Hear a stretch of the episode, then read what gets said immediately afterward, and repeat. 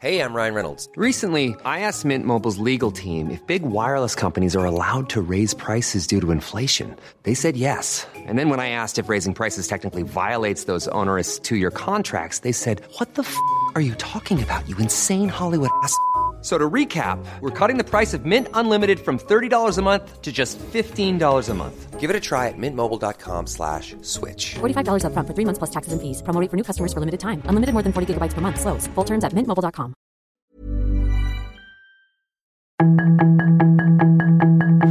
Tarde a tarde, lo que necesitas saber de forma ligera con un tono accesible.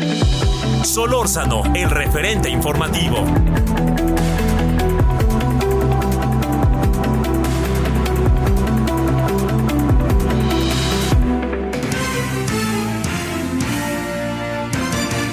Lunes 25 de diciembre del año 2023 y estamos listos para presentarles una semana completa con lo mejor del referente informativo con Javier Solorzano. A nombre de todo el equipo, Román García, Daniel Padilla, de también Osvaldo, de Ulises en la operación, Gabriel González Moreno, les saluda en esta oportunidad Heriberto Vázquez Muñoz. Vamos con lo mejor de lo mejor de las entrevistas del año 2023 en este repaso del referente informativo. El pasado 12 de enero, Juan Jesús Garza Onofre, investigador y profesor del Instituto de Investigaciones Jurídicas de la UNAM, platicó con Javier Solórzano. Y es que la Universidad Nacional Autónoma de México había confirmado que la tesis de la ministra Yasmín Esquivel es copia sustancial de la presentada, de una presentada en 1986.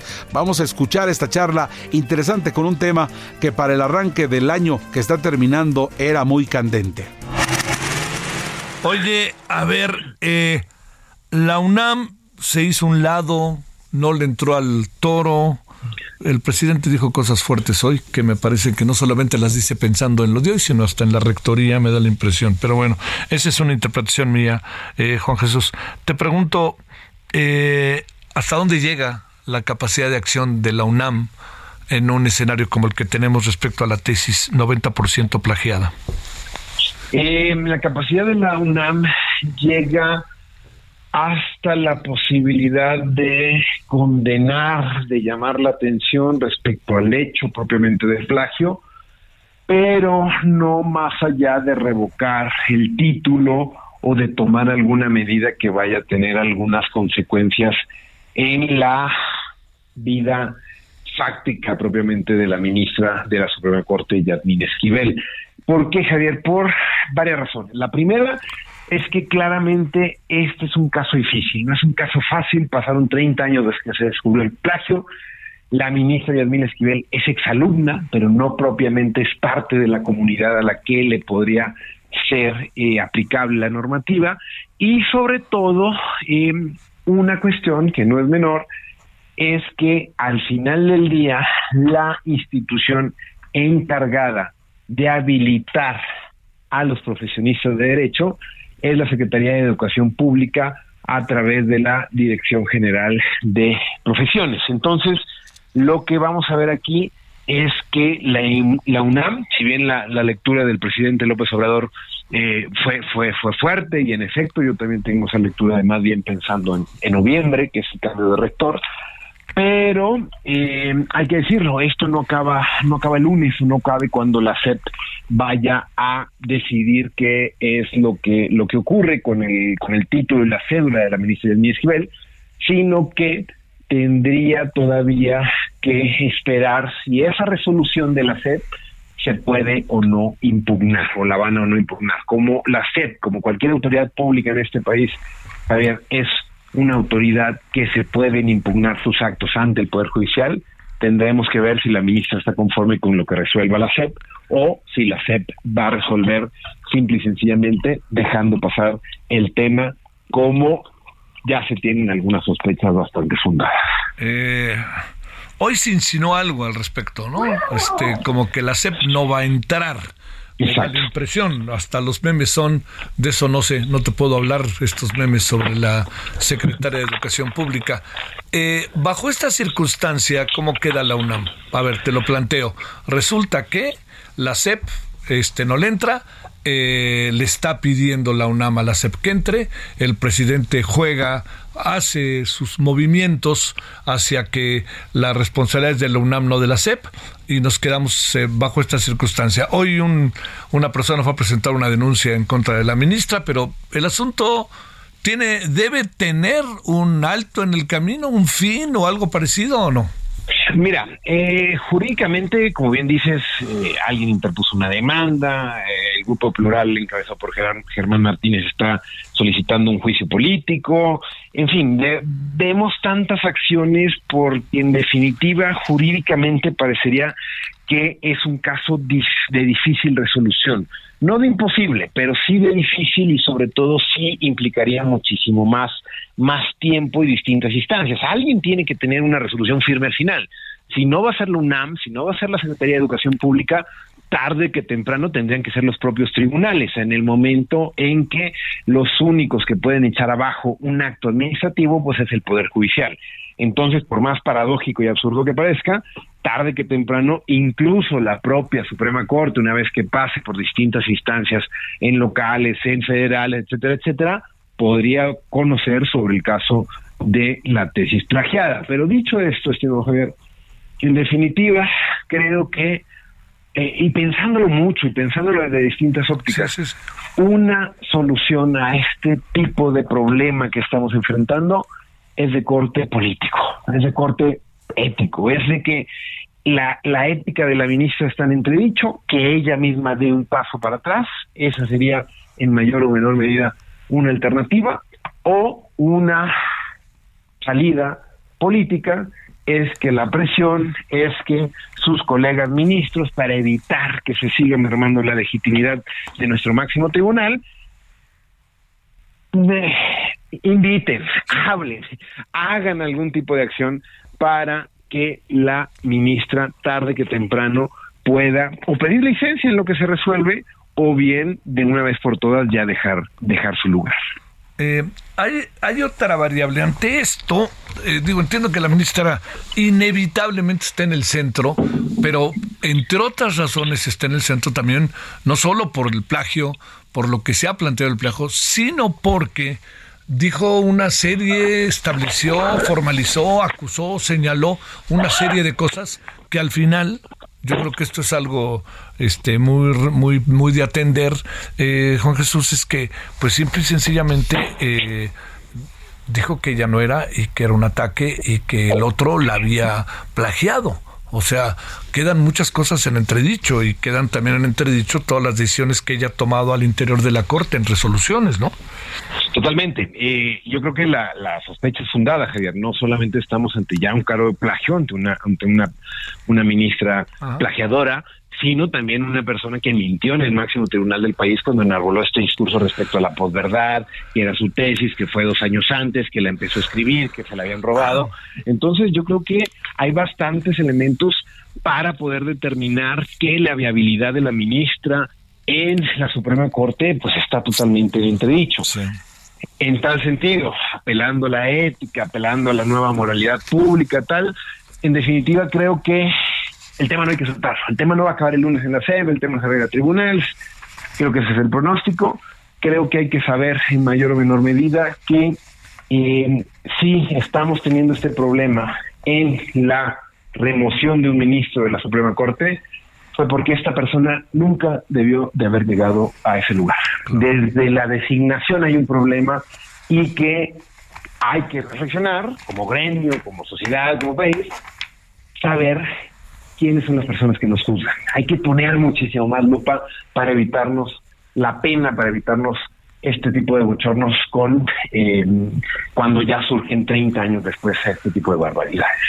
No, lo digo en un tono como de, de depresión, eh, que quede claro, pero ¿no te da la impresión de que podríamos estar ante un escenario en que termine por no pasar nada? Eh, podríamos, Javier, podríamos, sí, sí, sí, no, no, no comparto tampoco el, el, fatalismo ni la depresión ni mucho menos, pero a mí sí me queda claro que eh, necesita existir todo un contexto de exigencia pública, de sociedad, de academia. Hoy se pronunciaron los colegios y las barras de abogados, pero sí las principales instituciones involucradas parecería que se siguen escurriendo y no siguen tomando una determinación firme, en, en, definitiva, sí parecería que esta señora va a terminar sus 15 años como ministra, va a terminar su pensión y se va a terminar olvidando el caso. En ese sentido, Javier, yo sí, yo sí creo que vale la pena llamar la atención sobre esto. Sobre Yasmín Esquivel, ya existe una clara sospecha en el gremio de que esta persona no es de fiar. Ah. Esto que en el gremio importa de las relaciones públicas, de lo que al final es uno de dónde proviene, de qué universidad y el mismo Esquivel ya va a vivir con eso. Entonces creo que por dignidad, por evitar ese tipo de bochornos, lo más sensato es que ella misma se haga de un lado y podamos eventualmente tener mejores eh, perfiles en nuestros jueces y juezas constitucionales. ¿Hasta dónde alcanza, para cerrar, la, la participación, la resolución, las determinaciones que los ministros y ministras de la Corte lleven efecto?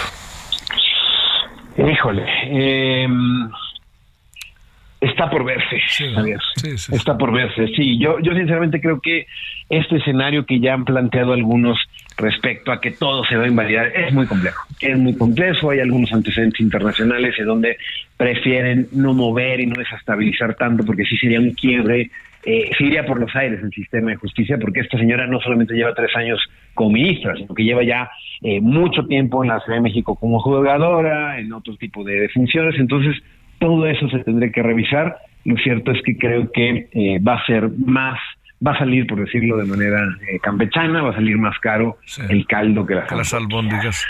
cerrando, ¿qué piensas de lo que dijo el presidente sobre el tema en la mañana de hoy y sobre la UNAM?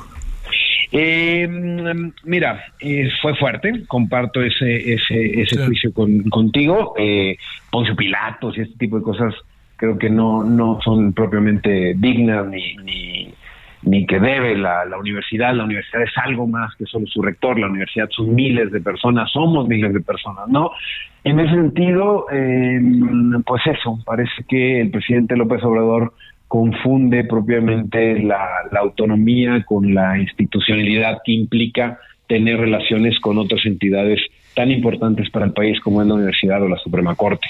Desafortunadas, Javier, eh, si algo se tiene que resolver, creo que existen las vías institucionales, pero este tipo de declaraciones no ayudan para los tiempos que estamos viviendo y sobre todo para el futuro proceso de cambio de rector que será el próximo mes de noviembre. Juan Jesús Garza Onofre, allá desde la UNAM. Te mandamos un gran saludo, Juan Jesús, y gracias por tu tiempo. Solórzano, el referente informativo. Un biólogo y científico mexicano, Antonio Lascano, especializado en biología evolutiva y divulgador de la ciencia, platicó el pasado 13 de enero con Javier Solórzano en torno al adiós al CONACIT y a los centros públicos de investigación, algo que simbraba al sistema mexicano de científicos. Déjame plantearte eh, lo, primero. Anoche hablamos con Tonatiu Guillén, porque ya pues, por su artículo del domingo. En cualquier momento saldrá un artículo tuyo también sobre el tema.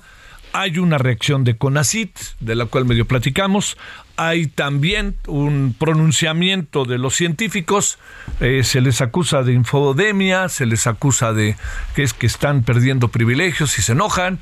A ver, yo diría, ¿cómo ponemos en perspectiva esto que hemos llamado adiós al CONACIT y a los centros públicos de investigación? ¿Cómo ves las cosas un destacadísimo científico mexicano como tú?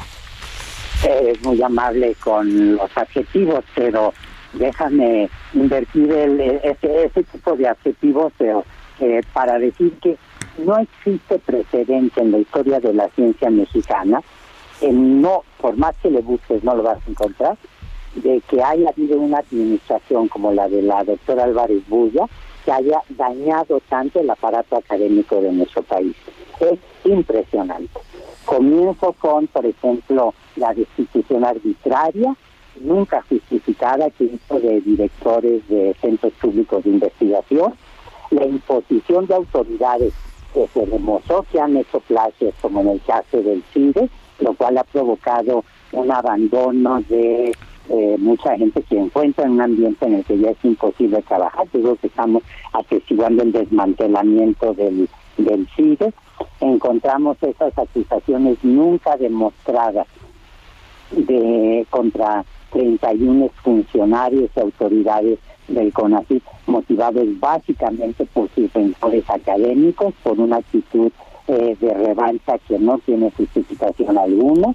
Encontramos eh, intentos fallidos porque la comunidad demostró que era incorrecto para quitarle las becas para las estudiantes embarazadas que estaban haciendo estudios de posgrado y lo que para mí es el colmo de la desfachatez y cinismo que no tiene forma de justificar es haberle dado el nivel 3 en el Sistema Nacional de Investigadores al eh, eh, fiscal de la Nación, al doctor Manero, a pesar de que había demostrado eh, sus, sus plagios. Es decir, lo que tenemos es una atmósfera de hostilidad, de restricción en contra de la ciencia mexicana. Y ahora con la iniciativa de ley del presidente de la República que llega, por cierto, con dos años de retraso eh, y que no hace más que reflejar las expresiones ideológicas de eh, Elena Álvarez Bulla, lo que tiene es en esencia el deseo de controlar del todo en una forma centralista el presente y el futuro de la ciencia mexicana. Así de sencillo. A ver, este, eh, en, en el fondo, además de una estrategia, Antonio, se está discutiendo el sentido de la ciencia e incluso te preguntaría, ¿la definición del trabajo científico? ¿Te lo pregunto? Sí, absolutamente, absolutamente porque ahora la...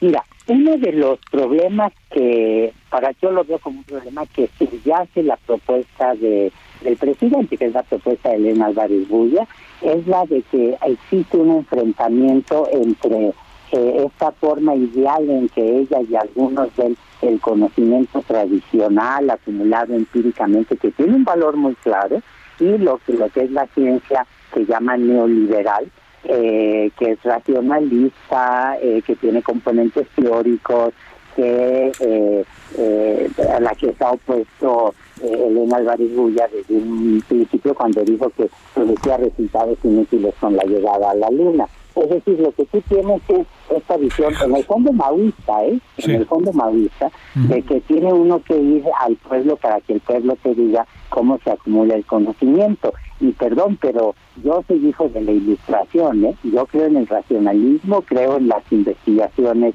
abiertas, con controles, creo en una ciencia que debe ser participativa y no ciertamente democrática. No acepto la idea de que sea el Estado únicamente el que defina el futuro de la ciencia, empezando porque te garantizo que ni el presidente mismo puede definir lo que es ciencia ni ciencia neoliberal. Sí.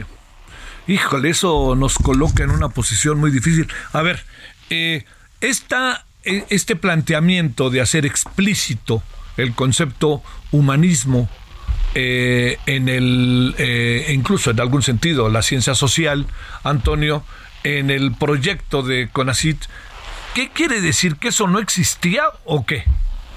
Bueno, en primer lugar, las humanidades siempre han sido contempladas como parte del el aparato académico mexicano y estaban contempladas siempre en el CONACIT.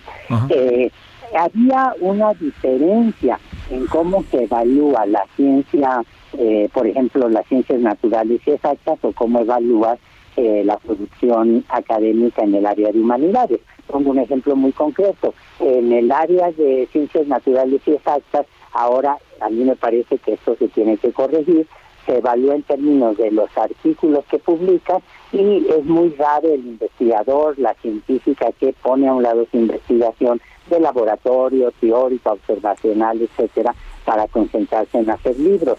En el área de humanidades funciona distinto. Pero en primer lugar, el compromiso académico que tú ves de multitud de investigadores con los problemas nacionales es un reflejo precisamente de esa actitud humanista. En segundo lugar, el, el caso de el manejo que se hace del humanismo mexicano, se está trabajando con un concepto completamente pueril que inventó el presidente o quien le escriba los discursos, que simplemente no corresponde a la realidad. Eh, y yo eh, retaría a la doctora Álvarez Bulla o a la gente cercana a ella que nos definan qué es eso de darle un carácter humanista a la ciencia. Híjole, es que, oye, y además, este, eh, además, eh, lo, que acaba pasando es que eh, también empiezan a salir defensores del proyecto en donde desacreditan en automático opiniones contrarias. Eso me inquieta mucho. Y la forma en que esté el boletín tiene también más que explicaciones, juicios de valor, ¿no? Sobre las cosas, más que una explicación que se supone que sería de alto nivel entre los científicos, ¿no? Pues mira, los que han defendido el, proyecto del presidente o el proyecto, el proyecto de Elena Álvarez de controlar a la ciencia, eh, excluyendo a las universidades públicas y privadas, a los investigadores de la Junta de Gobierno de lo que ellos quieren que sea el futuro eh, con así que ahora le ponen una H por allí eh, un poco absurda, es, en realidad lo que están haciendo es un ejercicio de salamería política, están haciendo un, eh, están con una actitud completamente obsequiosa y no, no tienen manera de justificarlo. Para hacerlo de males hay que recordar que para sorpresa de muchos, la doctora Álvarez tiene un componente autoritario y positivo que muchos no conocíamos. Yo la conozco desde hace unos 40, 35 años y jamás pensé que fuera a ser capaz, por ejemplo, de pretender enviar a un penal de alta seguridad a 31 colegas con acusaciones no demostradas, que quisiera imponer los criterios eh, y los juicios de quienes son o han sido parte de las comisiones evaluadoras del SNI, o que saque este documento de ayer o antier en donde básicamente lo que está haciendo es negar el derecho de crítica de la comunidad a un proyecto que en sí mismo no se sostiene. Sí.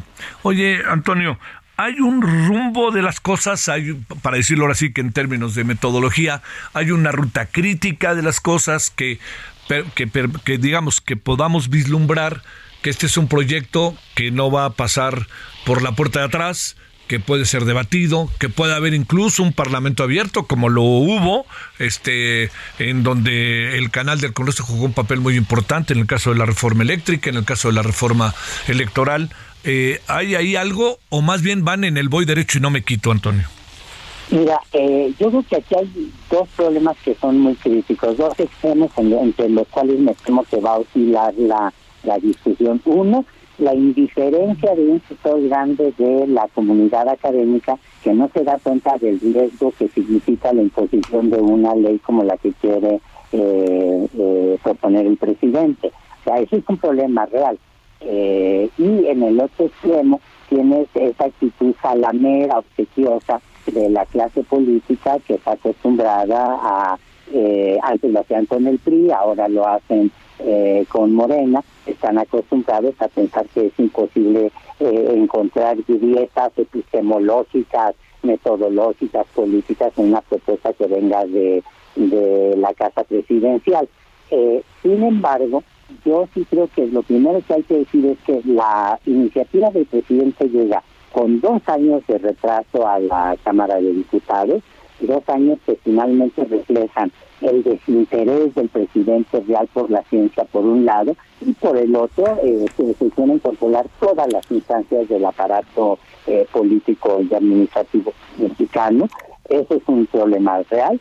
Dos, hay cuatro eh, iniciativas ya presentes en, que ya fueron entregadas a la Cámara de Diputados.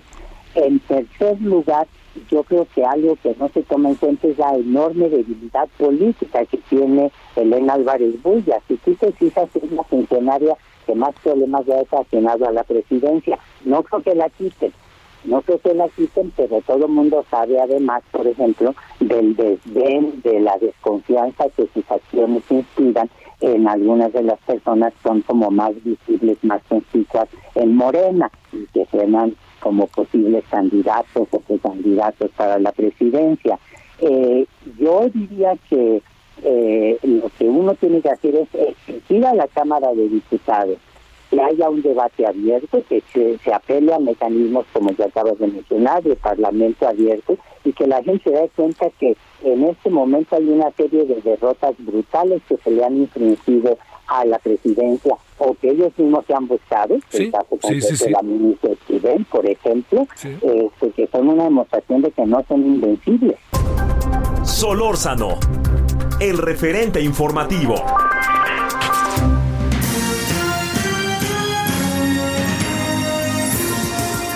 Vamos a una pausa y estamos de regreso con más a través del referente informativo en este resumen en este 25 de diciembre.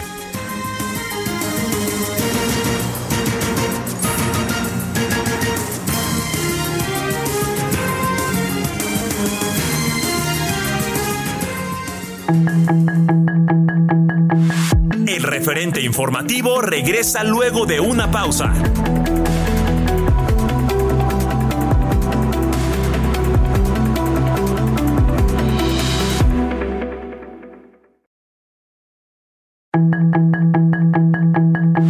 Estamos de regreso con el referente informativo.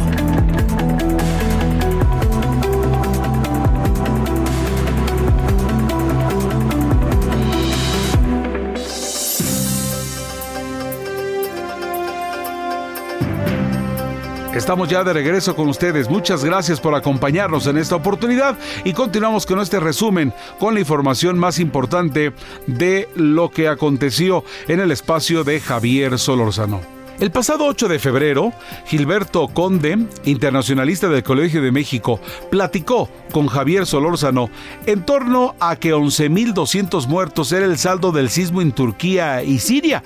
Y la verdad que fue una plática muy interesante, amén de hablar en torno a que rescatistas mexicanos llegaban a esa nación para apoyar tras el terremoto a sabiendas de que hay una gran cantidad de asuntos que podría llamar la atención del mundo, ¿no? Desde el informe de Joe Biden, y si quieres nos detenemos también por ahí con el globo en este en Carolina, la chino y podríamos eh, decir las declaraciones un poquito alarmantes de el presidente de Ucrania, pero oye, me da la impresión de que estamos empezando a dejar de voltear a ver lo que está pasando en eh, Turquía y en Siria, ¿no? A ver, ¿cómo ves las cosas con este devastador temblor? Híjole, pobre gente, realmente. de ambos lados de la frontera, por supuesto, ¿verdad? Eh, de un, del lado sur, del lado sirio, porque tienen 11 años en guerra y está devastado todo el país. Particularmente esta zona del norte del país está bien amolada y con eh, todo el sistema de salud, pero hay poca comida, hay, hay todo el todo, todo, pues, ¿no? Todo el sistema de, de distribución de todo tipo de servicios estaba ya muy mermado por, por estos años de guerra, eh, las sanciones internacionales, eh, etcétera, y encima les viene este terremoto. Eh, no están en condiciones para atender a la gente, ¿no? Y como bien dices, eh, hay tantas cosas en el radar que, que muchas veces hay la tendencia a, olvidar estas cosas que son realmente gravísimas.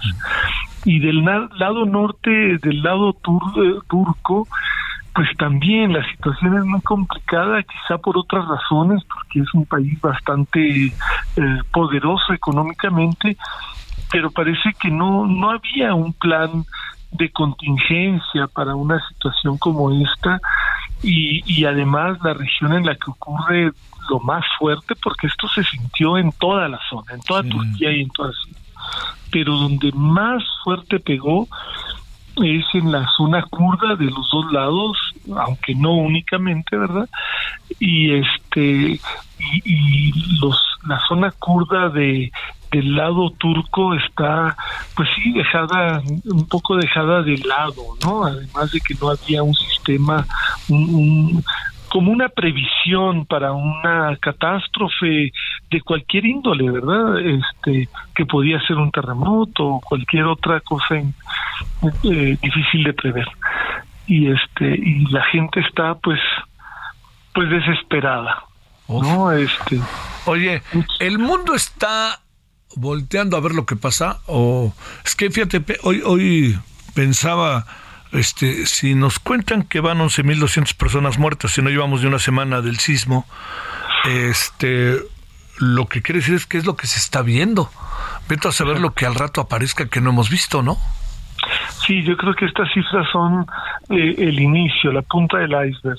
Este, sí, porque pues son edificios y edificios y edificios y debajo de cada edificio hay por lo menos 40 personas y estamos hablando de 3000 edificios y este y la ayuda apenas está llegando, ¿no? Entonces, este eh, pues a cuántos van a lograr salvar no sabemos, ¿no? Yo creo que la, mortandad va a ser altísima. ¿Qué pasa políticamente, eh? tanto en Siria como en Turquía, en función de la frontera, frontera sur y la parte también de Siria que vive muy como en una especie de estado de guerra, ¿no? Sí, bueno, hay varias dimensiones en esto, ¿no? Por un lado, este, la bilateral, ¿no? Entre Turquía y Siria. Y, y, cada uno de los países. Este, digamos, eh, Siria está en, está en guerra, como sabemos, como ya dijimos. Eh, hay, eh, digamos, la, las fuerzas rebeldes están. Hay, hay por lo menos dos tipos de fuerzas rebeldes que están en dos partes distintas. Ambas partes fueron muy afectadas por el terremoto, pero una de las partes es la que es eh, digamos, está apoyada por Turquía. Sí. Y este es esto de Idlib, ¿no? Y que, que se ve en, muchas de las de las imágenes que estamos viendo en internet y en y en los medios.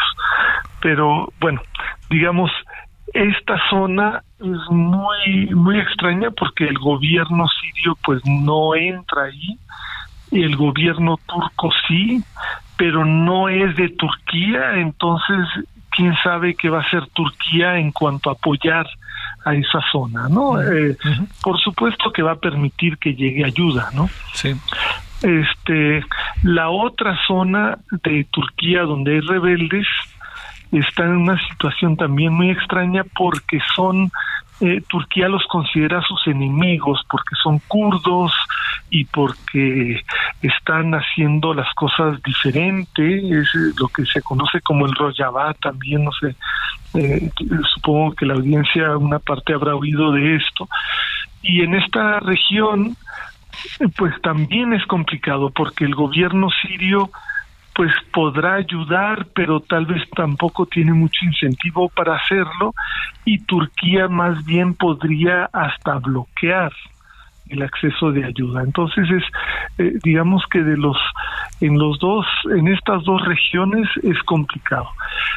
Ahora, Siria acaba de pedir ayuda económica a la Unión Europea, la cual aceptó enviar tres y medio millones de euros eh, para apoyar en esto de, de lo del terremoto. Qué bueno que lo pidió y qué bueno que, que Europa accedió a, dar este apoyo.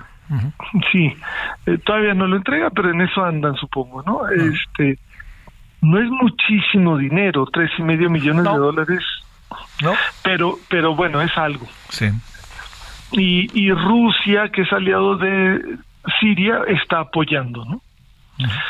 Y en cuanto a Turquía, este también la situación es compleja. Digamos que Turquía está teniendo muchos apoyos porque tiene, digamos, está es parte de la OTAN, está muy ligada a Estados Unidos y a, la Unión Europea, todo esto. Entonces está recibiendo apoyos pero quién sabe qué tan a tiempo lleguen, ¿no? Eh, eh, hay una situación complicada en Turquía porque va a haber elecciones el año próximo. Entonces, eh, pues hay mucha gente que está señalando lo que está haciendo mal el gobierno actual y el gobierno actual diciendo que no ha hecho nada mal y que todo esto es campaña electoral. Híjole, oye, este se vuelve todo un galimatías en medio de son zonas pobres, ¿no? Sí, sí, súper pobres. Los más afectados son zonas muy pobres. Sí. Este, pero y además se complica por por esto que decía antes, ¿no? De que muchas de estas regiones son regiones kurdas que el gobierno turco las ve incluso dentro de la región kurda de Turquía, el gobierno ve a esa población como enemiga.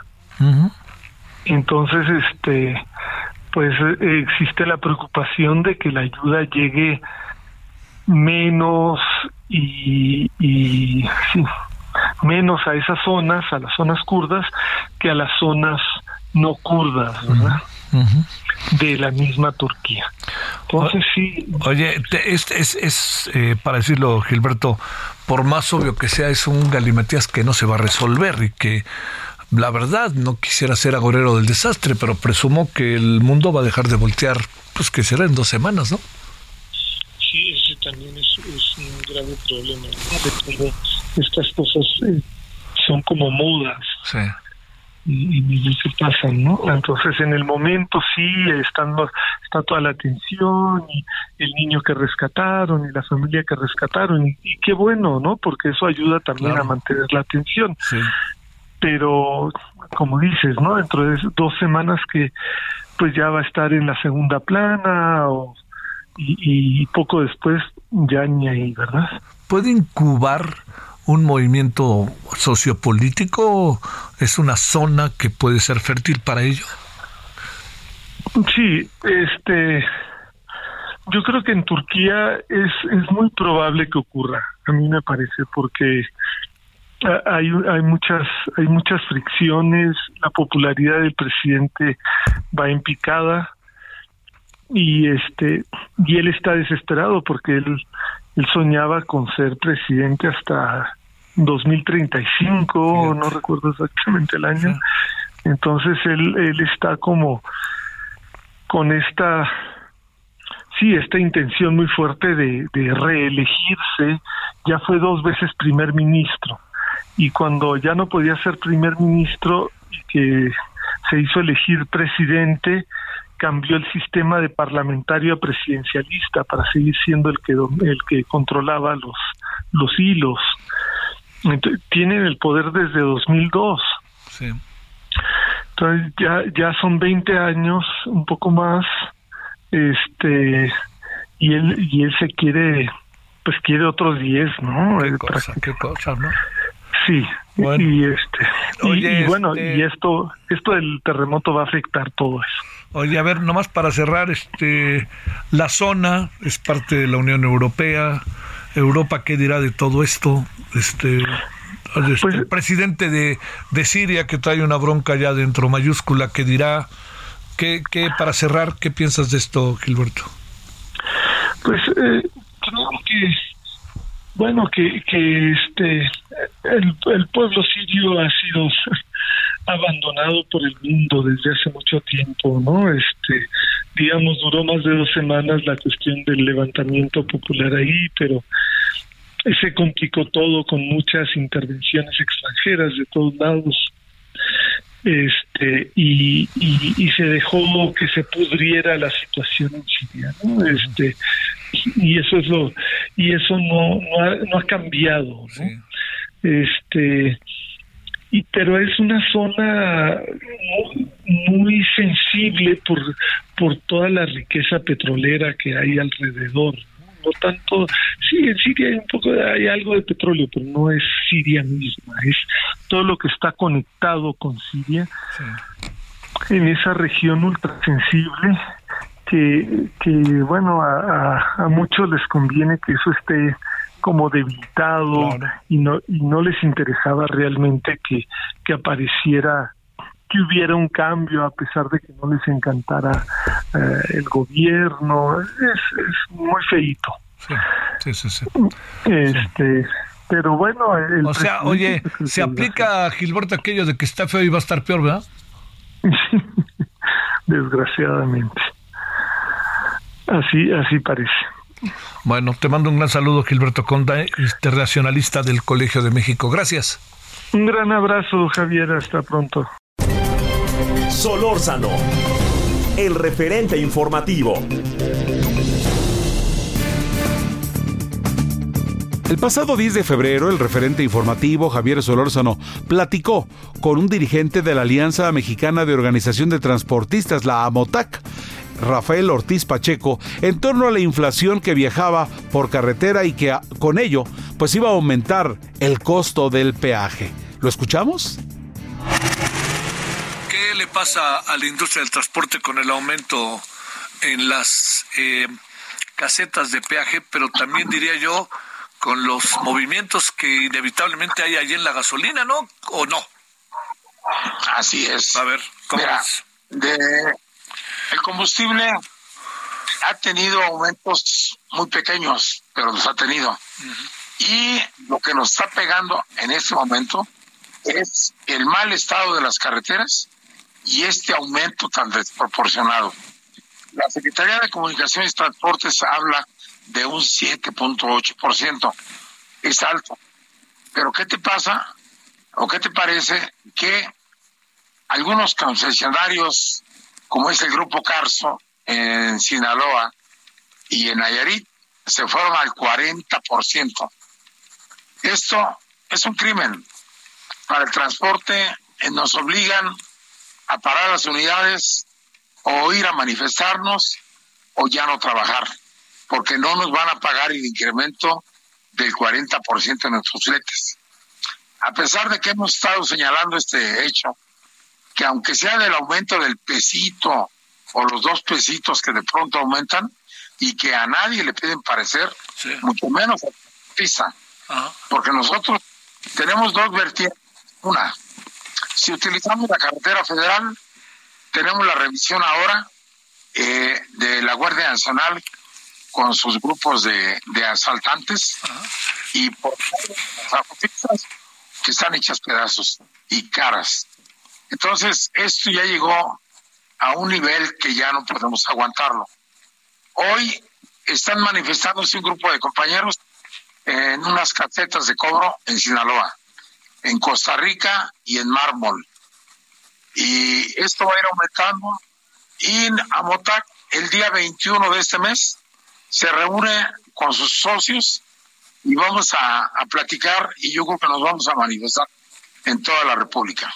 ¿Qué le pasa, a la eco- qué le pasa, este Rafael, a la economía de la industria del transporte en su, en, en una, oye, en una visión integral, Rafael, con un aumento en las, este, en las casetas? Eh, ¿Qué le pasa con la inflación? ¿Qué le pasa? Déjame plantearte otra variable que, que es que a querer o no ha subido el precio de las gasolinas, ¿no? Así es. A ver. con tanto aumento, realmente ya no sabemos a dónde ir. Eh, las gasolinas, el diésel para nosotros, que es nuestra materia prima, y el costo de las autopistas, pues nos mandan al diablo, eh, perdón la palabra, en el cual tenemos que sacrificar el sueldo de nuestros operadores, porque ellos vienen siendo los paganos, ya que eh, si no descontamos o no recuperamos algo por ningún lado, tenemos que o parar los, los equipos o sobrecargarlos o eh, sacrificar a los operadores. Estados Unidos está lle- llenando de mano de obra mexicana, Sí. que nos hace mucha falta aquí en México. Y esto ya lo hemos expuesto ante la Secretaría de la de Infraestructura y Comunicaciones Transportes. Muy esposo el nombre, pero pues que siguen con las mismas mañas de siempre, Sí. de no resolver. Y esto pues tenemos que eh, ver qué hacemos, porque tampoco nos vamos a quedar con los brazos cruzados. Sí. Hoy, para cruzar, oílo bien, un automóvil, el estado de Nayarit, te cuesta 3.800 pesos. Un transporte de carga te sale 9.000 pesos. Únicamente el estado de Nayarit, tomando todas las autopistas. A ver, a ver, espérame, espérame, espérame, a ver eso, a ver. ¿Y, esa cantidad de dinero en qué se invierte? ¿Qué es lo que eh, pagas hasta el tema de la seguridad o qué? Sí, supuestamente. Y la seguridad no existe. Porque en este tramo de carreteras no encuentras un lugar seguro para descansar el transportista de carga. Ajá. Ni, ni el automovilista no encuentra, eh, como le llaman ellos, islas de descanso seguro. Para el transporte de carga nos corren de todos los lugares, de las casetas de cuota, de los paraderos que tienen los restaurantes o las gasolineras. Nos obligan a caminar eh, drogando, consumiendo drogas para no dormir. Como... Entonces, ¿cuál seguridad? Puta. Sí, señor. Sí, sí, sí. Como aquel viejo Es- líder de los camioneros en Estados Unidos, ¿no? Así es. Sí. Este, yo, mi Hoffa. Hoffa, ¿no? Jimmy Hoffa. Ah, Así es. Oye, a ver, Pues- para, para, para ver, eh, ¿tienen diálogo con la autoridad? ¿No tienen diálogo con la autoridad? Este, esta parte Mira. que corresponde. Estoy leyendo ahorita una nota, casi leyéndola en este momento, que dice, Sí. Rafael, que dice que gasolina magna baja hasta 14.90 pesos por litro. ¿Será? No, pues no sé dónde. Será en las gasolineras propias de, de que las tienen, porque para, para el transportista y para el automovilista ya sabemos que vale hasta 24 pesos en algunos estados. Bueno, supongo que es, 25. sí, supongo que es la oferta en algunas zonas, ¿no? Quisiera, no sé, digo, lo, lo vi Pero de carrera. En México no existe. Ajá. Te lo digo yo que conozco toda la República y la recorro. Tengo 260 delegaciones y ayer mismo pedí un reporte y sí, ninguno, ninguno baja de 21 pesos, de 21 pesos. Entonces, son mentiras. Oye, eh, Nosotros ¿qué van a hacer? hemos pedido... ¿Mande? ¿Qué van a hacer? Nos vamos a parar.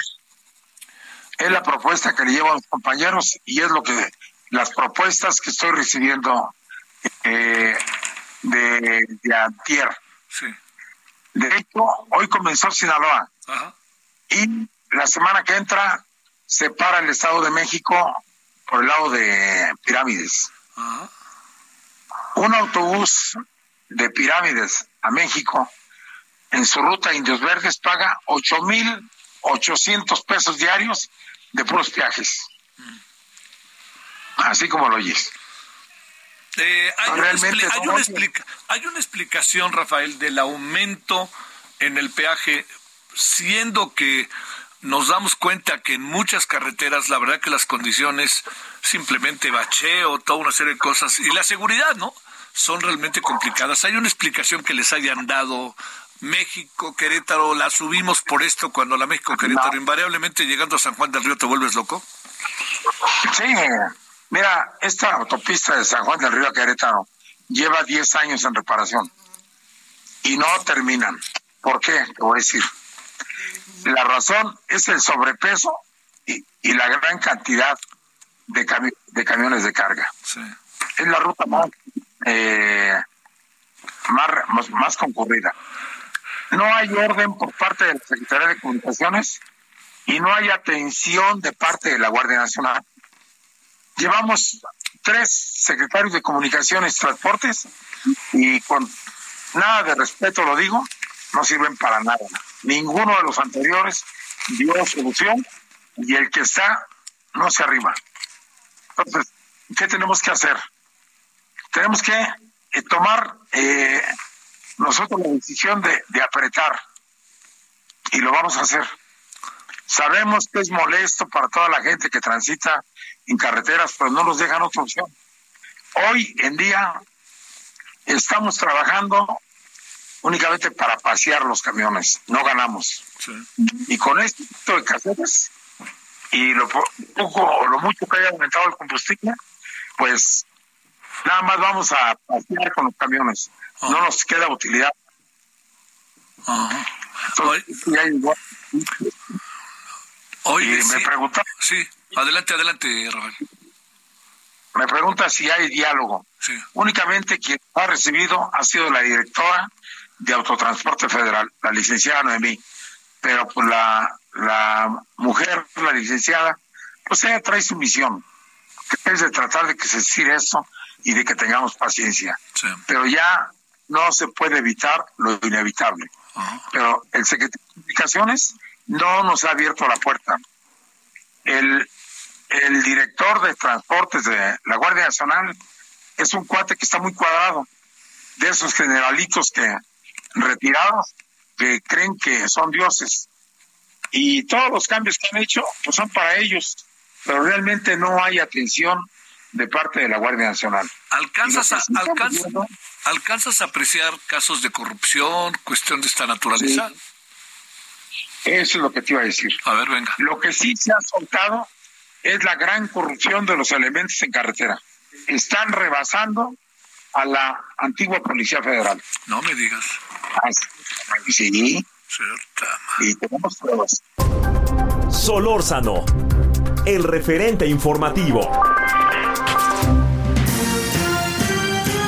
Mensajes de regreso, tenemos más para ustedes a través de este espacio, a través de El Heraldo Radio. El referente informativo regresa luego de una pausa.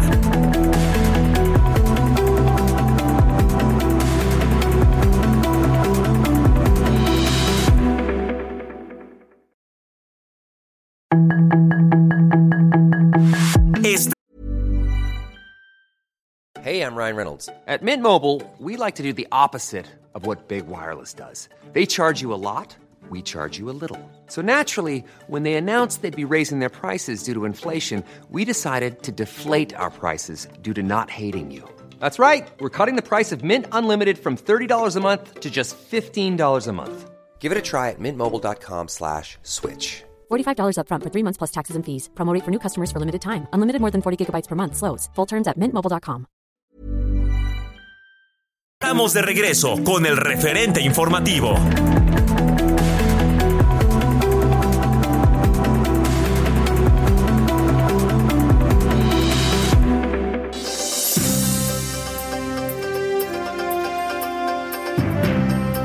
Gracias por continuar. Vamos a la segunda hora de esta audición especial con lo más relevante de Javier Solórzano, el referente informativo que tiene para usted las entrevistas más importantes que se dieron a lo largo de este 2023 que está ya terminando. Le saludo en esta oportunidad Heriberto Vázquez Muñoz. Otra de las charlas interesantes que tuvimos a lo largo del año fue la que mantuvo Javier Solórzano, el referente informativo, con Manuel Balcázar, quien es especialista en inteligencia, seguridad nacional y director de MB Consultores, en torno a que diputados habían avalado la ley del espacio aéreo y que la oposición acusaba con esta acción la militarización del cielo. Vamos a ver lo que platican y escuchar Javier Solórzano con Manuel Balcázar. ¿Cómo vemos esto, oye? ¿Cómo lo, lo apreciamos? ¿Qué? Porque ya es demasiado, parece, ¿no? ¿Qué piensas? Sí, sobre todo porque se enmarca pues en una actitud de, ir concediendo a las Fuerzas Armadas atribuciones eh, que en cierta manera ya realizaban, pero se empiezan a ver de una manera más amplia con estas facultades que les da el presidente de la República. Oye, te pregunto, eh, ¿esto a dónde nos lleva? ¿Qué puede pasar? ¿Y cómo se puede establecer luego comunicaciones? Este, no sé, a naves comerciales o algo así, o cómo, cómo funciona, qué es lo que alcanzas a apreciar. Mira, el antecedente que tiene esta medida es el Sistema Integral de Vigilancia Aérea, que tiene ya más de 10 años funcionando en México y se basa eh, pues en la, vigilancia y en la supervisión del espacio aéreo, principalmente en las fronteras, con infraestructura satelital. Este, este es un punto muy importante. Entonces, no es tan nueva esa parte. Lo que entiendo que esta nueva ley da es las atribuciones de coordinación similares a las que hay en el Sistema Nacional de Protección Civil, por ejemplo, donde la Secretaría de Defensa Nacional y la Secretaría Marina tienen un rol muy relevante, aunque en estos casos de protección civil, pues sí es la autoridad civil, valga la redundancia, la responsable de, de coordinar los trabajos legales. Aquí se lo están confiriendo a las Fuerzas Armadas eh, en una idea que no está como del todo clara eh, sobre los alcances que va a tener, pero las de las primeras implicaciones, primero presupuesto, le tienen que dar presupuesto para que pueda atender las funciones que le está confiriendo la ley. Segundo, podría implicar el desarrollo de la Fuerza Aérea Mexicana. Recordemos que en la teoría clásica tradicional, pues son tres las armas que integran unas Fuerzas Armadas, que es el ejército de tierra, el, el ejército de mar o la armada y el ejército del aire, en este caso, pues la Fuerza Aérea Mexicana, que ha sido la institución que ha estado más subsumida por el ejército. Entonces podría representar una oportunidad para que avanzara el desarrollo tecnológico de las Fuerzas Armadas.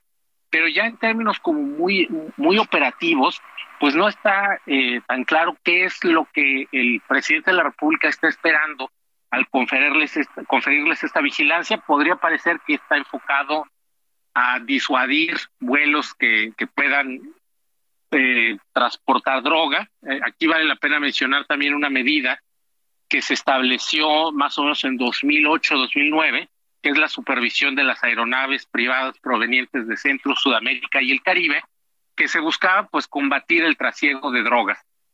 Ha funcionado medianamente, la, norma obligaba y obliga a, las aeronaves provenientes de esta zona a aterrizar en dos aeropuertos mexicanos, el de Tapachula, Chiapas y el de Cozumel, para ser inspeccionados. Sin embargo, vemos que en la parte de, narcotráfico pues siguen aumento los vuelos, los aseguramientos. Pero también está este caso de, del globo espía chino que derribaron los Estados Unidos en sus territoriales y el otro globo que pues sobrevuela América Latina, este no está tan claro si esos alcances podría tener esta agencia, pero también aquí hay un punto muy importante que son las capacidades tecnológicas y operativas. Digo, le pueden conferir legalmente todas esas facultades a, la Secretaría de Defensa Nacional, pero si no tiene el desarrollo tecnológico, si no tiene los equipos suficientes para poder atenderlo, pues poco se va a poder hacer. Yo recuerdo en los años 80, eh, pues hubo un esfuerzo importante del gobierno de la República por fortalecer las capacidades aéreas. Fue cuando se compraron estos aviones F-5 supersónicos para la Fuerza Aérea Mexicana.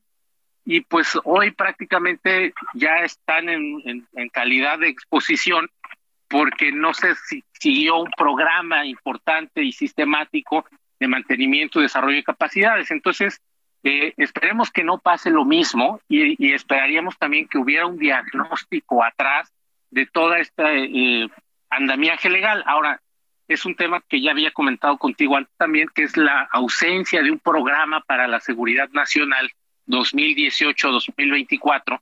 Entonces, cuando no tenemos un programa de seguridad nacional, pero las Fuerzas Armadas, eh, con el argumento de seguridad nacional para vigilar el espacio aéreo, pues no sabemos bien dónde colocarlo. Pareciera más bien que es un tema como de prebendas de dar autorizaciones este, a las Fuerzas Armadas, en particular al Ejército y a la Fuerza Aérea, pues para que tengan recursos, eso pareciera, ¿no? Y aquí tendríamos que ver que esos recursos sí den un resultado muy concreto, por un lado, y por el otro, pues también México tiene compromisos internacionales en materia de, aviación y seguridad aérea que tendrían que coordinar y, y coincido en que en otros países es la sociedad civil, son las autoridades civiles las que tienen esta responsabilidad, que es lo deseable.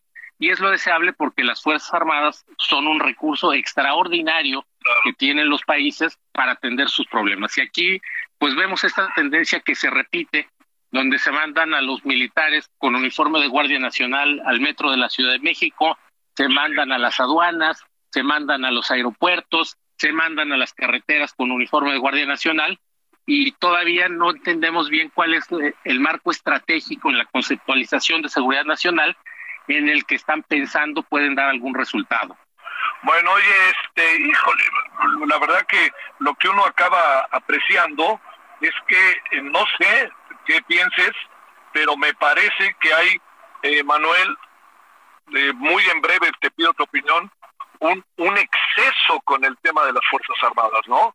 y que no puedes fácilmente tener camino de regreso a una sociedad con tintes más civiles, de, de, sociedad civil, que de militares, ¿no? En breve una opinión para que nos vayamos a la pausa, si no te importa, eh, Manuel. No, Javier, al contrario, gracias. Sí, es, es cierto esta proclividad de la Administración Federal actual por recurrir a las Fuerzas Armadas para todo, sin entender que es un recurso extraordinario, lo están queriendo volver cotidiano con el riesgo de militarizar ciertos aspectos de la sociedad civil y segundo y último y con esto cierro pues que no se tengan los recursos humanos, técnicos y materiales suficientes para atender toda esta gama de actividades que se les ha encomendado, porque ellos, como bien señalabas también, no dicen que no a nada. Y ese es el reto. Solórzano, el referente informativo.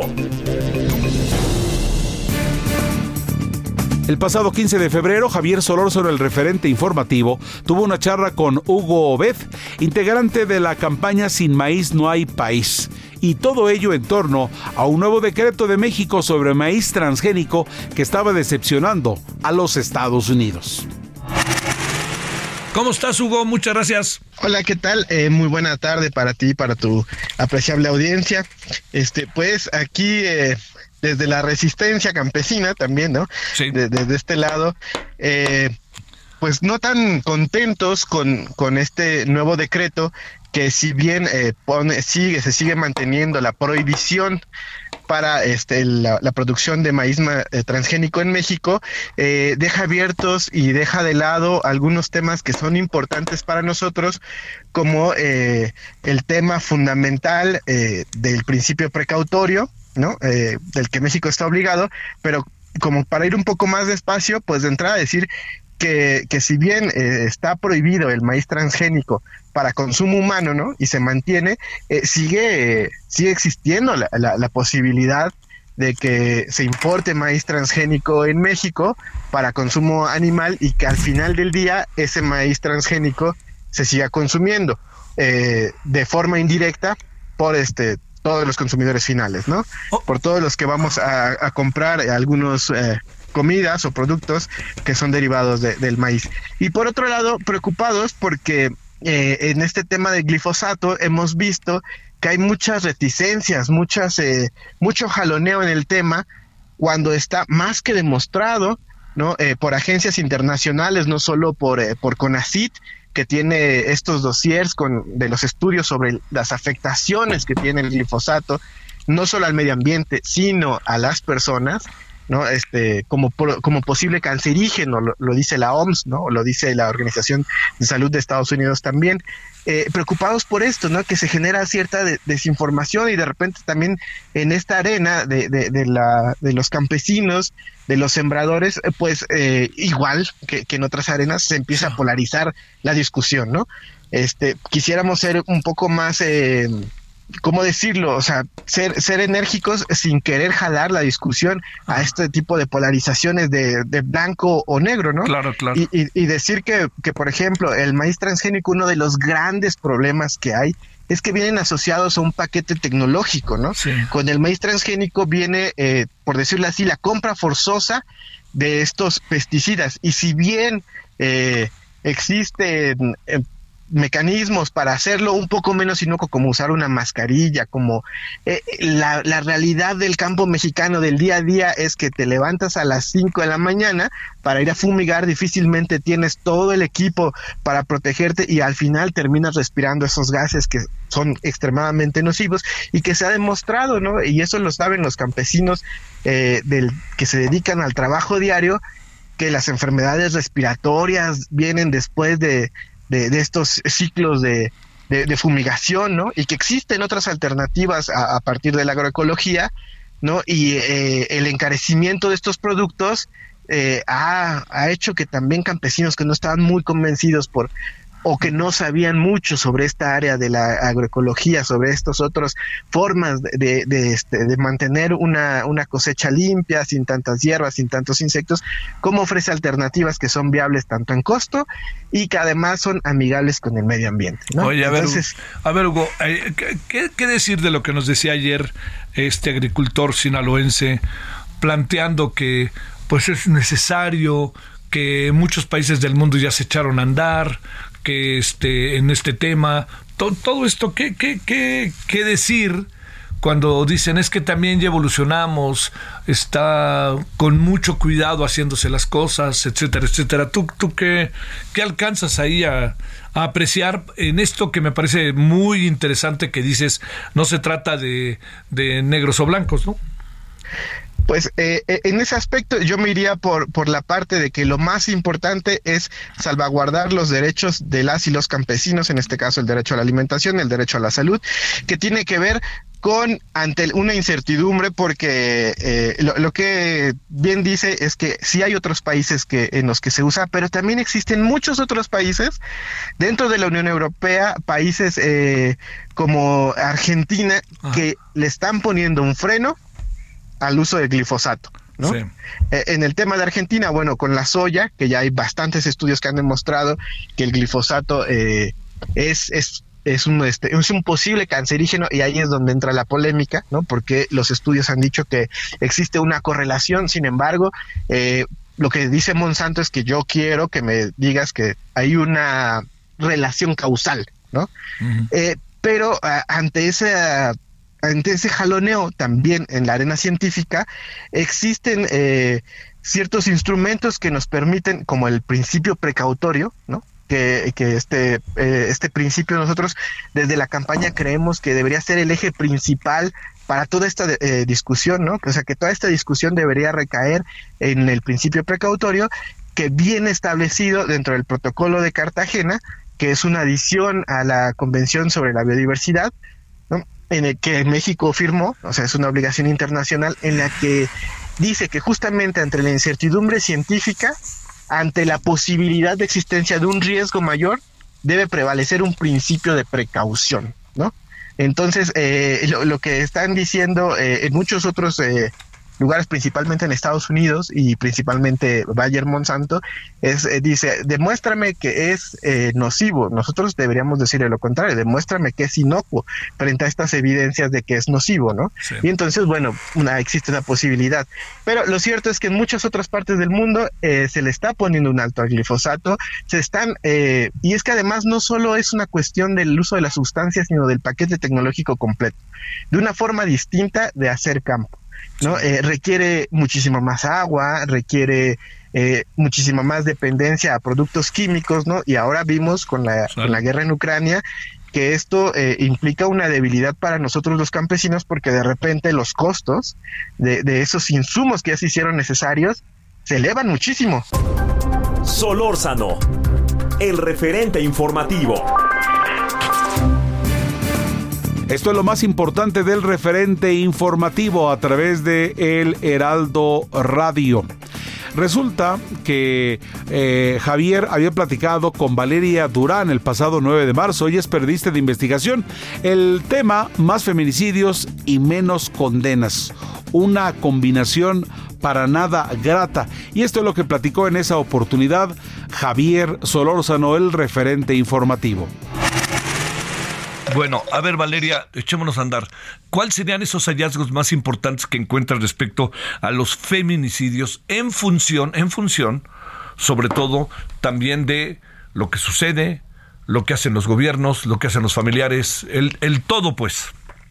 Claro, mira, en, las, en la más reciente investigación que, titulamos Más feminicidios, menos condenas, lo que logramos documentar es que en el último periodo de tiempo de enero de 2012 a diciembre de 2022, esto es decir, en los últimos 10 años, se han registrado 7.246 feminicidios. Estamos hablando de eh, un universo donde no solamente estas son las mujeres que se han asesinado en México, recordemos que después de la pandemia el índice diario de mujeres asesinadas subió a 11.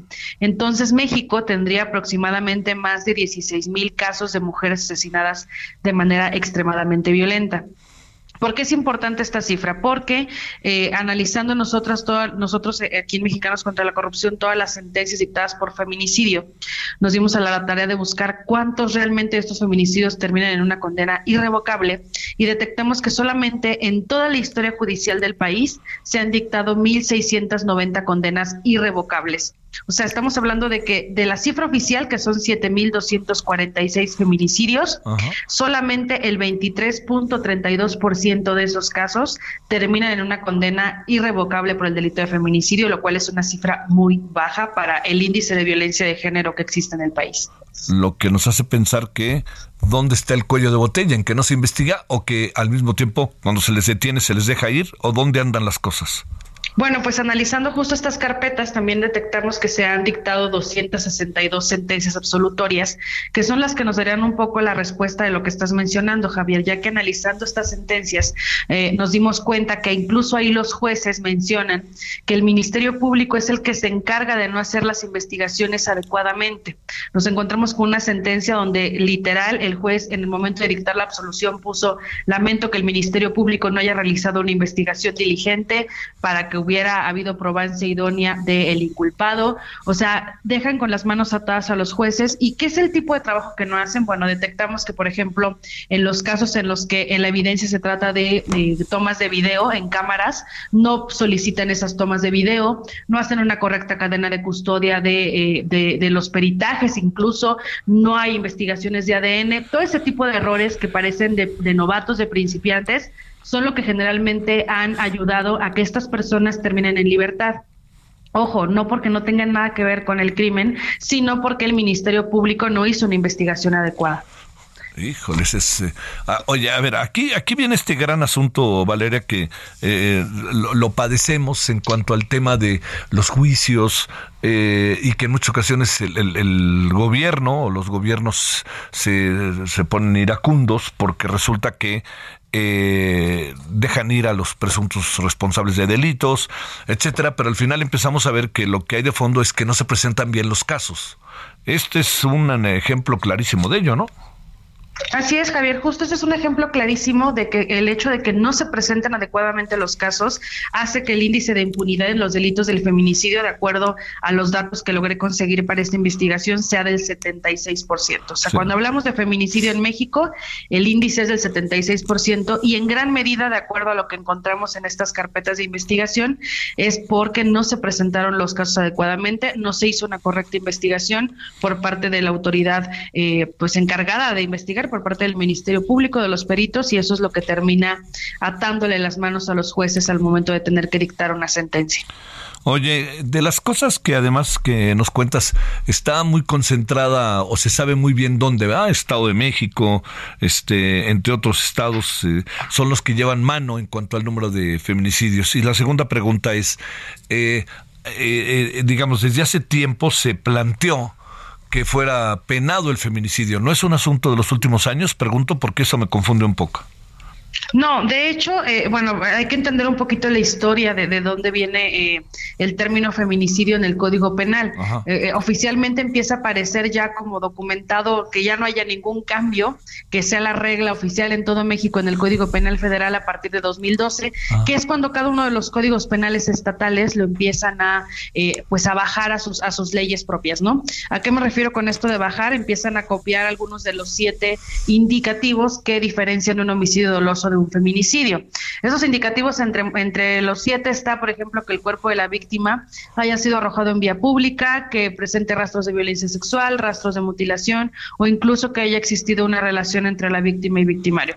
O sea, hay varias, son siete, y cada estado lo fue incorporando a sus códigos penales estatales. Ahora, el gran problema que teníamos, y es lo que he documentado desde 2016 que empecé a hacer investigación periodística sobre este delito, en específico, lo que detecté fue que hasta apenas 2021 es que logramos que se homologue el eh, delito de feminicidio en toda la República Mexicana. Antes de eso, por ejemplo, hasta 2016 Solamente 12 de los 32 estados de la República Mexicana contemplaban estas siete causales. ¿Por qué es grave al momento de tipificar y al momento de, dictar sentencias este asterisco que no parece tan importante, pero es lo cambia todo? Bueno, pues porque, por ejemplo, si en la Ciudad de México el cuerpo de una víctima era arrojado en vía pública y el Código Penal Estatal decía que estaba ese asterisco, pues la investigación iniciaba por feminicidio. Pero ¿qué pasaba si Oaxaca no tenía esa, esa variación? Pues ahí entonces la investigación iba a avanzar como homicidio doloso.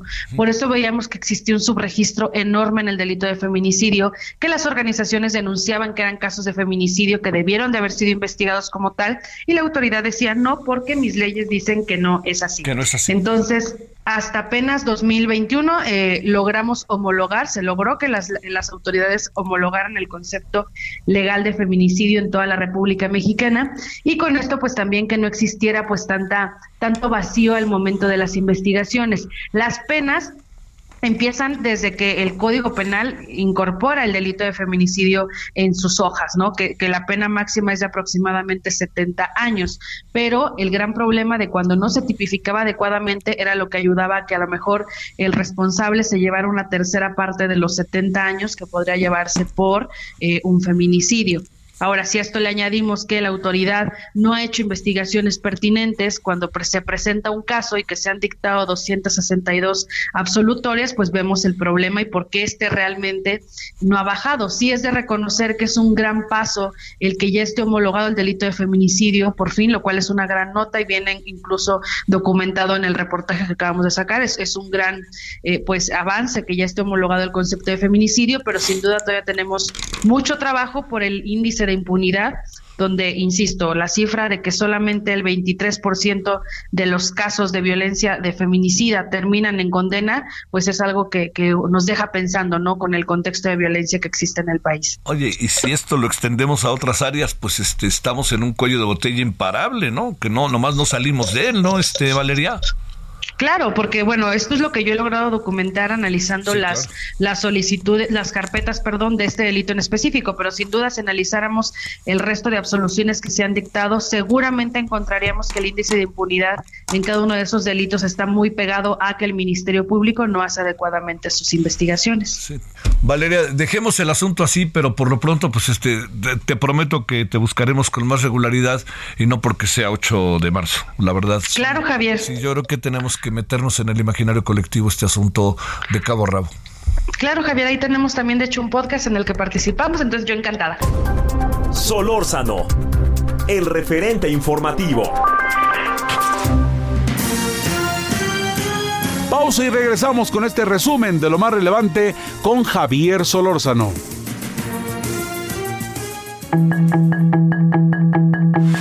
El referente informativo regresa luego de una pausa.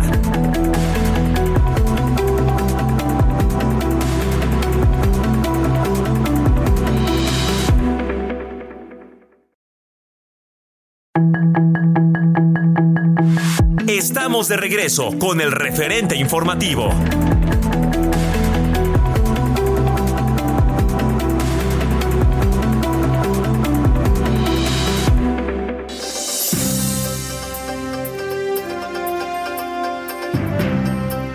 Estamos ya de regreso para llevarles a ustedes las entrevistas más importantes de lo que ocurrió en este año 2025 a través de El Referente Informativo. Eh, la doctora Florencia Covarrubias que es médico especialista en ginecología y obstetricia del Centro Médico ABC, platicaba con Javier Solórzano en torno a la licencia menstrual, que en la Ciudad de México pues ya se hacía un descanso pagado para las mujeres capitalinas. Sin, sin lugar a dudas, un gran logro. Esta entrevista la tuvo Javier Solórzano el pasado 16 de febrero. ¿Qué piensas eh, siendo tu especialidad? Siendo mujer, esta licencia menstrual, descanso pagado para las mujeres capitalinas, ¿qué piensas? Y te diría algunas preguntas que nos hacíamos cuando empezamos a buscar. ¿Es todas las mujeres menstruan igual? Las mujeres, hay algunas mujeres que les pega muy fuerte, y otras que llegan nomás a darse cuenta porque sangran. ¿Qué es lo que de todo esto, qué nos puedes decir y qué piensas de esta licencia menstrual? Mira, en casi todos los estudios y encuestas se reporta que hasta el 50 o 90% de las pacientes tienen cólicos menstruales. O sea, la estadística es impresionante. Definitivamente no todas tenemos cólicos incapacitantes, ¿no? No todos los cólicos interfieren con nuestra calidad de vida. Pero es cierto que es una parte muy común de ser mujer, o sea, de menstruar y de ser mujer. Creo que este porcentaje de pacientes que tienen esto que se llama dismenorrea, que es dolor al menstruar, que incapacita su, sus actividades diarias, su trabajo, me parece muy bien que le demos el lugar y el valor para que tomen algunos días de descanso porque realmente eh, se vuelve muy difícil funcionar. Ahora, me parece también que en estos días que van a descansar necesitan ir al especialista porque me gustaría que le quede muy claro a todas las mujeres que no es normal el dolor incapacitante al menstruar. Son normales los cólicos, pero que no te puedas parar de la cama y no puedas trabajar, amerita que vayas a un especialista para que te den tratamiento. Ah, ese dato está interesante. Dicho de otra manera, eh, bueno, primero, no todas las mujeres menstruan igual, preguntó Florencia. Mira, hay una variación, como que podemos distinguir un ciclo menstrual normal de anormal. En, en lo normal hay muchísima diferencia de cada cuánto le baja cada mujer. Cuántos días sangra, la cantidad de mililitros que sangra y los síntomas a los que se asocia este sangrado. Entonces, no todas menstruamos igual. Eh, más bien creo que esta, esta ley es para como ponerle atención a las que se salen de la normalidad donde afecta su calidad de vida. Claro, es ahí.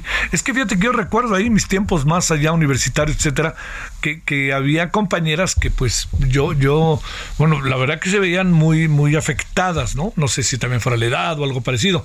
Y había unas que hasta se echaban su cascarita como si nada pasada. Entonces, eso también te da un, un, un, indicador de, de, de esto que pueden ser diferencias, pero por lo que nos cuentas, no son tan grandes las diferencias.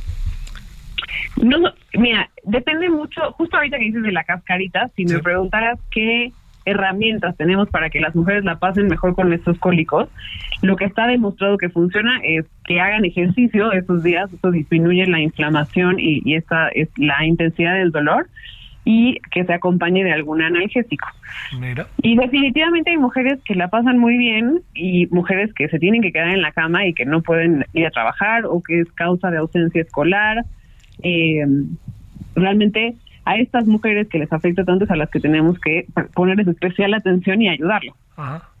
¿Qué, qué, este, ¿Qué piensas de esta ley que sea de la licencia, rectifico, menstrual que se ha puesto en la Ciudad de México, que además hasta donde entiendo, eh, Florencia, doctora, hay muchas, este, hay, hay países que también más o menos andan en la misma tónica, tomando en cuenta que esto es la Ciudad de México, no es a nivel nacional.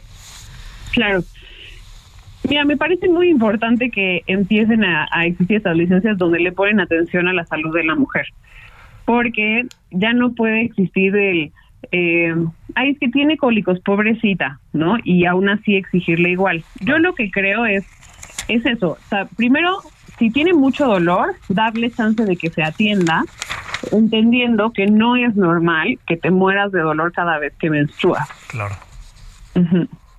Esa, esa es una de las claves. Pero es un avance importante en términos de la salud, ¿no? Definitivo, sí, que volteen a ver a las mujeres y saber que, eh, que hay un momento del mes donde tal vez, eh, si, si es de este porcentaje que la pasa tan mal, vamos a rendir un poco menos, me parece muy valioso. Sí, oye, este, eh, y además también con esa otra variable que me gustó muchísimo que dijeras, este, si andamos en, en la menstruación, pues, pues a salir echarse una cascarita, ¿no? Y un analgésico y a lo mejor eso hasta desinflama la panza, ¿no? Yo le digo a mis pacientes, el día que te mueres de cólicos, lo menos que quieres es pararte a hacer ejercicio, me vas a odiar, pero acuérdate de mí, tampoco tienes que correr un maratón, pero haz un poco de ejercicio, tómate un analgésico y vas a ver cómo realmente cambia por completo tu percepción del dolor. Sí, este, eso, está muy bueno lo que estás diciendo. Sé que me vas a odiar, pero voy a echar la cascarita, ¿no? Eso, eso me parece, me parece más que bien. Eh, padece, hay problemas respecto a las mujeres que tú sepas, en fin, en nuestro país se dan variantes en estados de la República o tiende a haber una especie de una situación igual, pues. Eh, mira, cuando hay que distinguir estos cólicos, porque te digo, casi el 90% de las mujeres tienen dolor al menstrual, es cuando se debe a alguna enfermedad tipo endometriosis, miomas.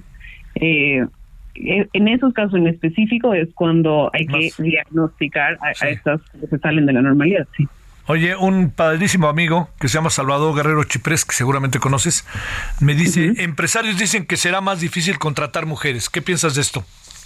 Por favor, no. Entonces, tenemos códigos, pero eso no nos quita la capacidad laboral, la, la inteligencia y, las ganas de trabajar.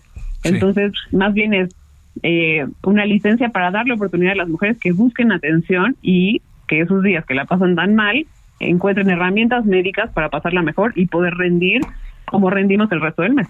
Bueno, Florencia, gracias por tu tiempo, porque sé que estás entre consultas. Muchas gracias que estuviste con nosotros, doctora. Gracias, Javier. Un saludo. Solórzano, el referente informativo.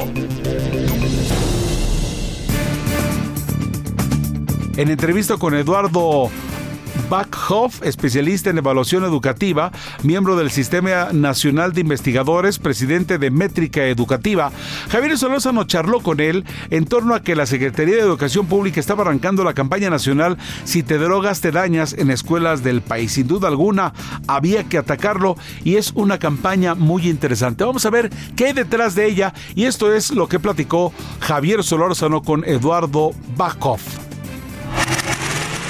A ver, empecemos con lo siguiente. ¿Qué perspectivas hay del regreso a clase? Eh, se está acabando el sexenio, se trata de instrumentar algunos, un tal señor Marx quiere instrumentar muchas cosas ahí en los libros de texto, no sé si de tiempo, ¿qué alcanza a saber qué va a pasar a lo largo de este año lectivo?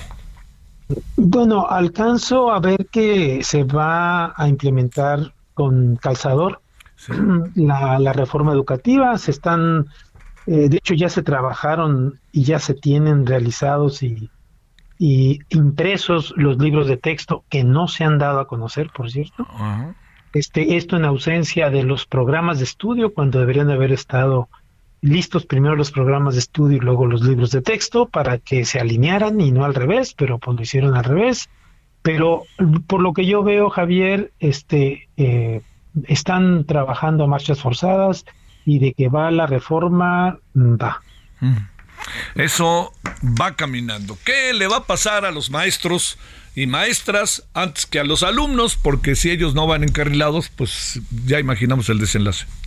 Pues mira, a mi manera de ver, se van a encontrar con un, una problemática difícil de atender, que es, primero, este, como ellos dicen, codiseñar los, los, este, los, los programas de estudio. Es decir, el, al profesor se le va a dar la tarea de revisar lo que le da la SEP y luego adaptarlo para las para el contexto de los estudiantes. Eso es algo que nunca se ha hecho, o al menos con esta magnitud, y se van a enfrentar que van a tener que implementar un nuevo plan de estudios que está a medias y que ellos lo van a tener que completar, van a tener que utilizar un libro de texto nuevo que no que desconocen y que no que no lo han utilizado y luego lo, se van a enfrentar a la triste realidad que ya hemos tú y yo platicado, que es que los estudiantes van a llegar con una deficiencia de aprendizaje y van a enfrentarse con un nuevo plan de estudios que no consideró esa deficiencia de aprendizaje. Entonces, a mi manera de ver, pues se van a, eh, digamos, dedicar a atender esos, esa problemática eh, y se va medio a implementar lo que puedan hacer bajo las circunstancias que cada uno de los profesores tengan. ¿Cómo evaluar todo esto, Eduardo Bakov? ¿Cómo poderle hacer para que cuando termine el año lectivo, pues uno diga el alumno aprobó, ya no se reprueba, ¿no? Pero si sacó seis o sacó ocho, ¿cómo hacerle cuando el sistema no les ayuda a una sistematización de conocimientos, por lo menos en lo que hoy estamos viendo? Pues eh, la única manera de hacerlo, Javier, es haciendo estudios, estudios formales, este, serios, controlados, este, estadísticamente bien diseñados, eh, que te digan efectivamente, por un lado, qué tanto aprendieron los estudiantes. Ahora lo vamos a saber a, a medias porque PISA va a publicar su informe del 2022 en este diciembre. Entonces vamos a saber qué tanto fue, fueron afectados los estudiantes con el estudio de PISA. Pero México está eh, desligándose de todos los tipos de estudios nacionales, ya no se diga, ya no se hacen, no, la SED no quiso hacer una evaluación para saber cómo llegaban los estudiantes del regreso a clases y antes estábamos en un eh, proyecto de, del Laboratorio Latinoamericano de Evaluación Educativa que lo coordina la UNESCO. Ya en esta ocasión pasada, que fue el 19, México no pagó su cuota y por lo tanto no salimos nosotros en la fotografía.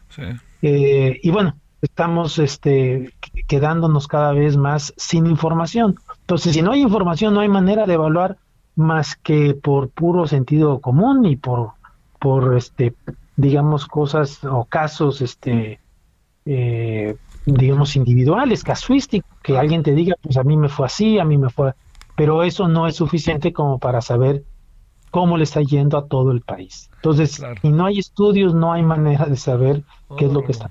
y luego vendrá otro sexenio para decir ahí viene la reforma de la reforma de la reforma educativa, ¿verdad?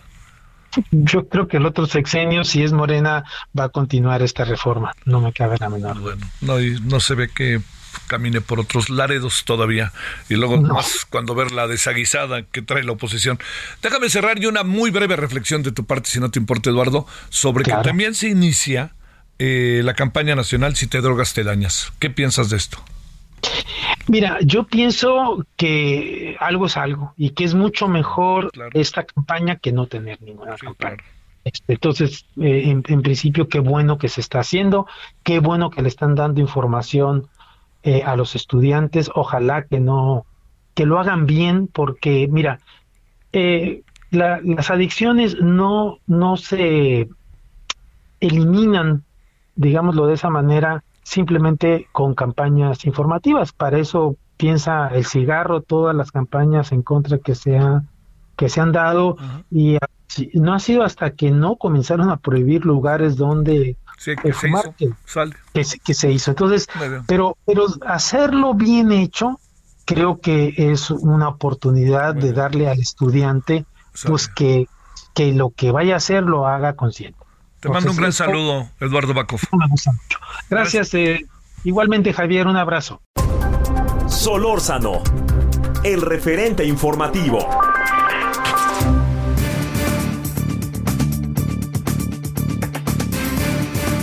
Aquí está una charla que tuvo Javier Solórzano, el referente informativo, con Juan Martín Pérez García, coordinador regional de Tejiendo Redes, Infancia en América Latina y el Caribe. Y es que se platicaba en aquel entonces que duermen en la calle y viajan de contrabando niños y niñas, quienes se convierten así en los principales víctimas de la migración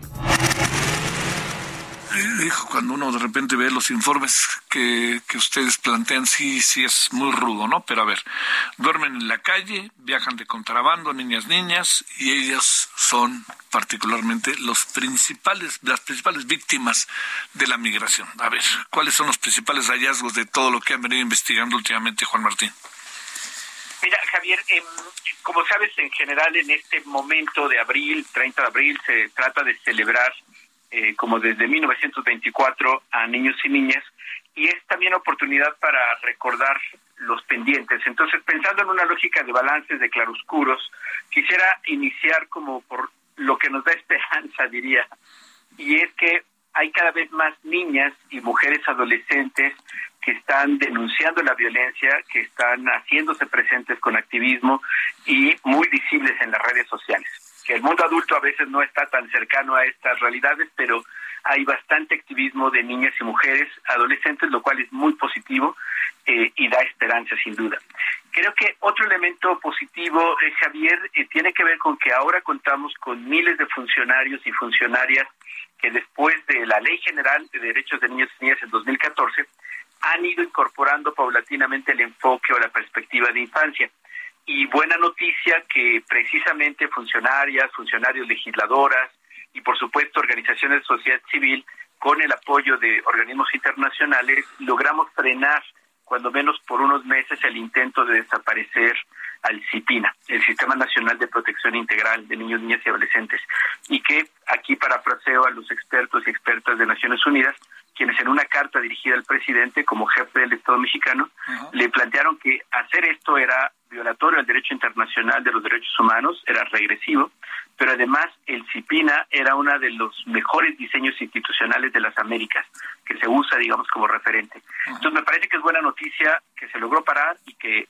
podamos tener con una mirada internacional este eh, mecanismo de coordinación que es el CIPINA, que no es una institución, no es burocracia, eh, 50 profesionales que ayudan a los funcionarios, a miles de funcionarios a hacer su tarea a favor de los derechos de niños y niñas, pues que esté ahí vivo por ahora y reconocido internacionalmente.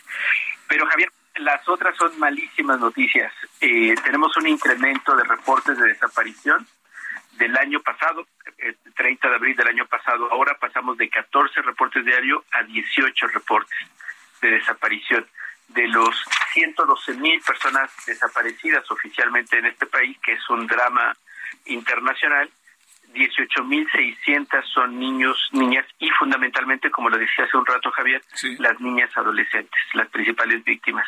El Estado de México sigue ocupando el primer lugar de desaparición de chicas adolescentes. Eh, tenemos también eh, muy preocupante la, la, muerte de niños y niñas por eh, arma de fuego. Ha crecido esto en los últimos años. estamos hablando de siete homicidios diarios, lo cual pues no solamente es grave, sino que peor aún el tema de impunidad. De acuerdo a la, los colegas de la organización Impunidad Cero, eh, en general, dependiendo de la entidad federativa, estaríamos entre el 90 y 95% de impunidad, algo ratificado también por el INEGI en los delitos, eh, sin considerar aquí, Javier, los que no se denuncian. Solo estamos hablando de las carpetas de investigación abiertas. Y esto, esta impunidad, este incremento de violencia, pues está llevando a que, dependiendo de la entidad federativa, cuatro o seis de cada diez familias no dejan salir a sus hijos e hijas a la calle, no van solos a la escuela. Y bueno, tenemos eh, en este punto uno de los peores momentos para ser niño o niña en México. Oye, a ver, este Juan Martín, eh, hace algunos eh, meses decía, creo que en Oaxaca, el todavía director del Instituto Nacional de Migración, que dice, no vamos a dejar pasar a los papás con sus hijos, se los vamos a arrebatar, algo así decía, se los vamos a... No, no, se dijo arrebatar, ¿no? O sea, al final, esto, digamos, yo cuando supe la nota decía, pues esto es una especie de secuestro incluso, ¿no? A ver, de esto que ¿Qué piensas? Porque es algo que todavía está vigente. Ve tú a saber ahora con la caravana de 3.500, 3.000 personas que ya parece que está negociando la posibilidad de que se puedan circular. ¿Qué va a pasar con los niñas, niños y adolescentes? Y oye, y déjame decirte, ¿y sus papás, mamás, Juan Martín? Efectivamente, bueno, yo creo que ya desde que nombraron al, al, señor Garduño en el INAMI, era evidente que no era el perfil que requería el INAMI. O dicho de otra manera, no era el perfil que la ley y la institución requería. Sí, para lo que el presidente lo colocó y que ha hecho un trabajo, pues, en ese sentido, eh, propio de un policía, propio de alguien que tiene esta mirada criminalizante y esta expresión de separar a los niños de sus familias, que ya lo hizo, recordarás Javier, el señor Trump, con un objetivo eh, publicitario de generar terror eh, mediático. y acá en el caso mexicano también se está dando, hay denuncias específicas, los informes que han hecho distintas organizaciones de la sociedad civil dedicadas a la atención de niñez migrante están reportando esto. Afortunadamente no en una lógica masiva y también hay que destacar, Javier, que pese a su deseo eh, de este funcionario y, y, digamos, berrinche público para anunciar esto, tampoco es tan sencillo porque para operarlo requeriría de la complicidad de muchas instituciones y no todos los funcionarios y funcionarias se prestan a esta circunstancia, por muy disciplinados o leales, ¿no? Esto del 90% de lealtad este, no, no aplica necesariamente en todo.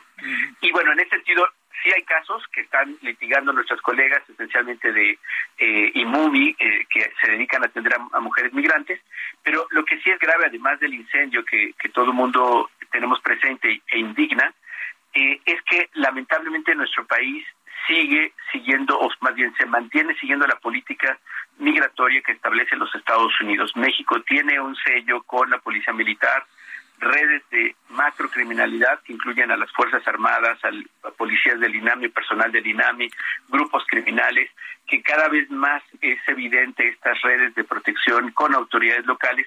Y aquí volvemos otra vez a esto que destacabas, Javier, las eh, niñas y mujeres adolescentes, mujeres jóvenes son las principales víctimas en esta ruta migratoria. Esclavitud sexual, violencia sexual de todo tipo y impunidad, lamentablemente.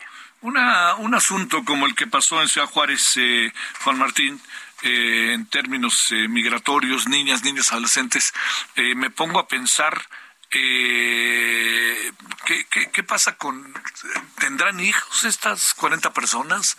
Además, son hijos de alguien, por supuesto, pero ¿qué, qué, qué ahí qué, qué, qué hacer, mi queridísimo Juan Martín? Es, una, es un drama porque además no veo que cambie nada, ¿no?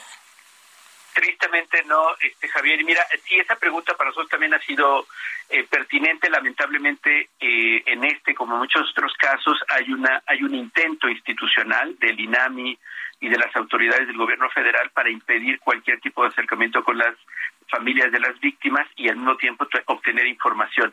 Sabemos que varios de ellos eh, tenían, son hombres, varios de ellos eh, tenían hijos, se ha podido conocer en las redes sociales.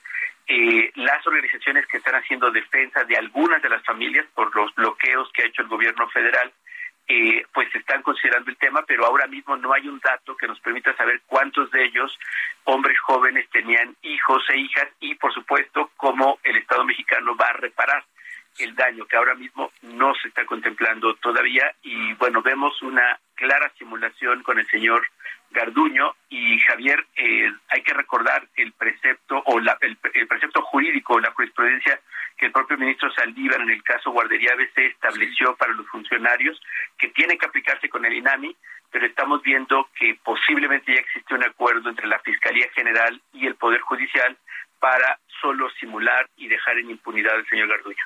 Qué, terrible, Juan Martín. Mira, ahora sí que me, si me permite decirte algo, se ve venir, ¿eh? Pero qué terrible este asunto. Todo indica esto porque, bueno, la Fiscalía claramente está al servicio de intereses político-electorales. Eh, el señor Garduño es públicamente conocido, es uno de los amigos íntimos del presidente y el hecho mismo de no retirarse del cargo eh, pues claramente establece una indicación de por dónde va, porque el sentido común en cualquier país es que el responsable de la institución tiene que retirarse para que las, las y los funcionarios, la institución pueda tener libertad para identificar los fallos. Aquí no, porque toda la institución está dedicada a proteger al personaje amigo del presidente. Te mando un gran saludo, Juan Martín. No dejemos de pensar en los niños y más en estos días, ¿no? Además de por sí, ¿no? Gracias, Juan Martín Pérez García. Te agradezco muchísimo. Te mando un fuerte abrazo. Gracias. Solórzano, el referente informativo.